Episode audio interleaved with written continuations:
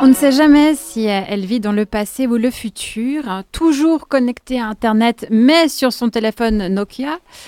Enfin, une chose est sûre, Candice vit déjà dans le bio. Alors, qu'est-ce qu'elle nous a trouvé comme sujet? Est-ce que la ville du futur, c'est pas le village du passé?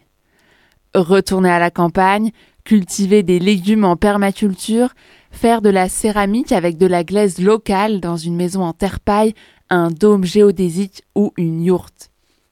Faire des pulls avec la laine de ses moutons et des savons avec la graine de ses cochons. Grosse tendance de fuir la ville, les open space et les salles de sport ouvertes en continu pour s'installer dans un coin perdu, sans 4G, en quête de sens. Comme tout concept sociologique à la mode, il y a un mot pour ça, les néo-ruraux. Mais est-ce que c'est vraiment nouveau? Réponse non. Désolé les gars, mais je crois que vous n'avez rien inventé. Comment ça? Retour en 1900, au Tessin, sur la colline d'Ascona, vue imprenable sur le lac majeur. C'est ici que vont se retrouver, pendant trois décennies, des artistes, des écrivains, des philosophes, des anarchistes et des pacifistes du monde entier à la recherche d'un refuge contre les pressions sociales et politiques de l'époque. Et oui, déjà à l'époque, c'était chaud. Monte Verita est né, symbole d'une quête de vérité spirituelle.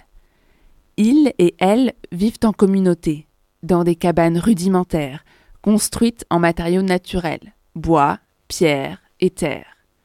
Ils ont même expérimenté les constructions en forme de dôme et les panneaux solaires pour le chauffage. Côté activité, on est bien. Agriculture biologique et permaculture, activités artistiques et culturelles, enseignement, yoga, méditation, gymnastique, on libère les corps et les esprits. Des bobos avant l'heure. Et ils ont fait tout ça sans tutoriel YouTube. Et ouais, c'est fort, hein Tu te dis, il y a plus de 100 ans, les mecs avaient déjà tout compris. Mais ça fait pas un peu secte Bon, c'est vrai que quand on parle d'une communauté qui vit dans un endroit isolé, qui mange des plantes et fait de la peinture à poil, on pense tout de suite aux dérives. Mais en fait, c'est plutôt l'inverse. Monte Verita était le lieu de passage obligé des intellectuels du début du XXe siècle. Beaucoup d'artistes connus y sont passés.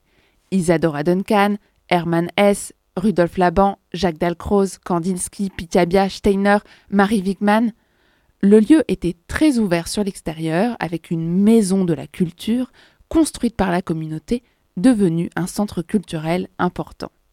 Leurs idées et leurs pratiques ont contribué à façonner les mouvements artistiques et sociaux du XXe siècle. Et encore aujourd'hui, elles continuent d'influencer les discussions sur l'écologie, l'architecture durable, le bien-être et la vie communautaire. Quelles étaient leurs idées exactement?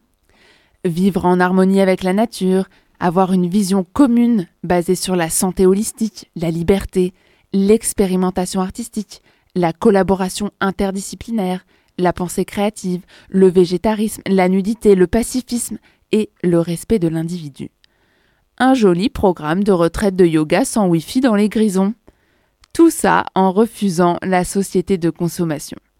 T'imagines? Qu'est-ce qu'on consommait en 1900 du bois et du charbon, pas des publicités commanditées par des algorithmes sur TikTok. Et pourtant, ils fuyaient déjà. Mais euh, pourquoi tu nous parles du passé, Candice? Je pense que le passé, c'est le futur. Le turfu, comme on dit. Monte Verita n'est pas qu'une utopie. C'est un laboratoire de l'habitat du futur, inspirant pour les projets d'habitat participatif et d'architecture écologique. Ces idées, avant-gardistes pour l'époque, sont essentielles à avoir en mémoire aujourd'hui, pour minimiser l'impact environnemental des constructions tout en créant des espaces de vie confortables et fonctionnels en harmonie avec la nature. Il ne faut pas seulement construire des logements durables, mais des communautés durables.